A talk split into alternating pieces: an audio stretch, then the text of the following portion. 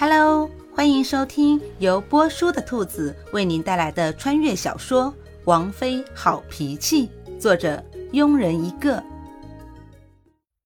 第一章：蓝天白云，明媚的阳光。天池二十五年，将军府欣欣院，古欣欣躺在摇椅上，怀里抱着只白色的小猫，闭着眼睛，身子随着摇椅一晃一晃的，很是惬意。穿越到这里两年了，对现在的生活很满意，睡觉睡到自然醒，不愁吃不愁穿。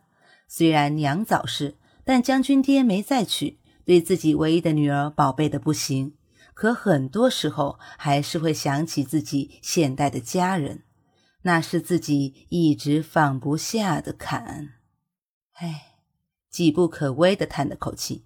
小花从远处走来。看着自家小姐一副雷打不动的样子，无奈的撇撇嘴。小姐说：“她今生最大的梦想就是披着一张人皮，过着猪一般的生活。”那小姐下辈子干脆做一头猪好了。小姐答：“人可以过猪一样的生活，猪可以过人一样的生活吗？”嘿，猪脑跟人脑果然不是一个等级。于是小花被华丽丽的鄙视了。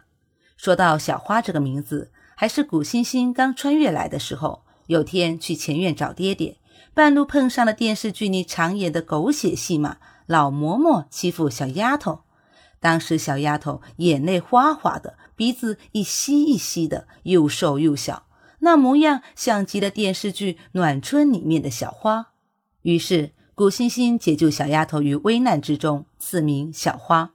小花比古欣欣小两岁，今年十五岁。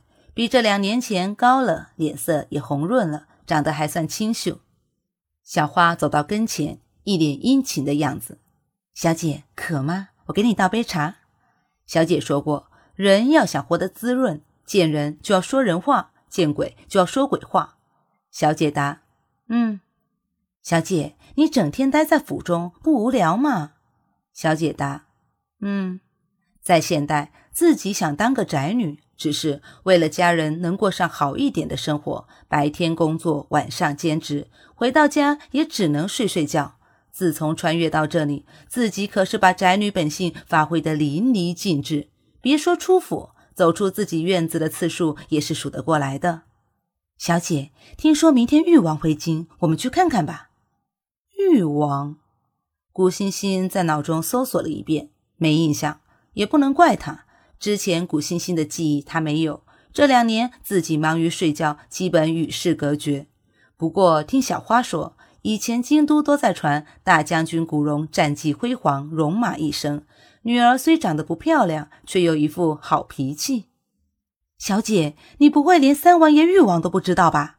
誉王可是京都的神呐！不仅长相俊美，而且十五岁那年以五百人马击败了水月国一万人马，被封为誉王。二十岁出兵征战天鹰国，仅一年时间就收复了天鹰国。去年一年，誉王都在天鹰国料理战后的事，明天就回京了，肯定会很热闹的。我们去看看吧，小姐。明天放你一天假，你去吧。小姐，我在家养养神。在现代，自己就对帅哥不感冒。小姐，小花正要说什么的时候，就看到管家急匆匆的跑来，于是要说的话也只能胎死腹中。管家上前道：“小姐，福伯有事？”古欣欣睁开眼睛，身子未动半分，望向匆匆赶来的管家：“小姐，门外有一位自称是老爷大哥的人要见你，我已经把他安置在了客厅了。我爹的大哥。”见我，古欣欣的眼睛里闪过一丝错愕。是，福伯眼里也很迷茫。去客厅吧。古欣欣说着，把猫放在摇椅上，站了起来。走吧。三个人一起来到客厅，只见一个四十多岁的中年男子正坐在椅子上，后面站着两个身穿灰色衣服的侍从。古欣欣极快地扫视一下，美男一个。衣服颜色虽是灰色，布料却是罕见的冰蚕丝，还有周身不怒而威的气势。此人不简单，难道是宫里的那位？心里震撼极大，面上却一派平静。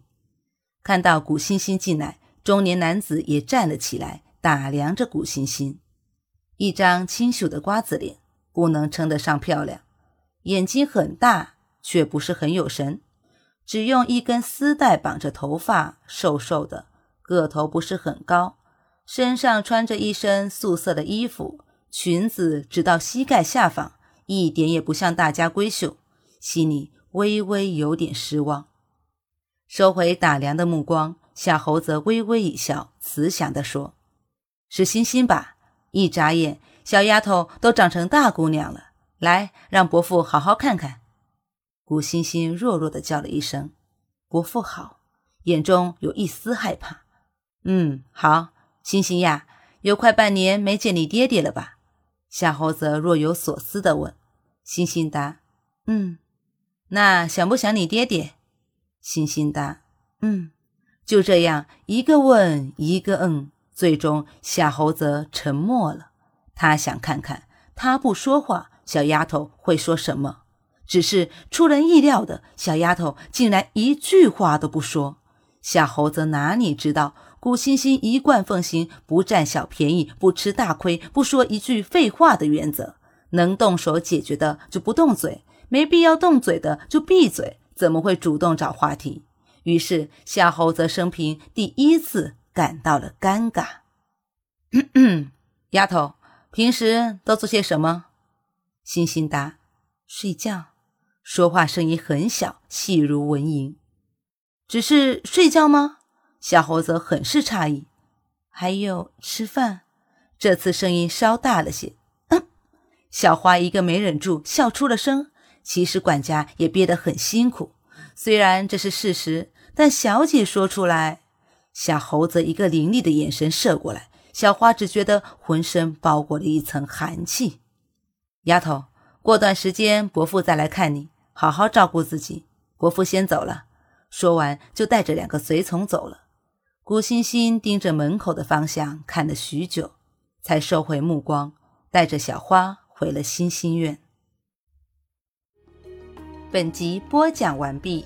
如果你也喜欢这部小说，请订阅、评论哦。咱们下集见。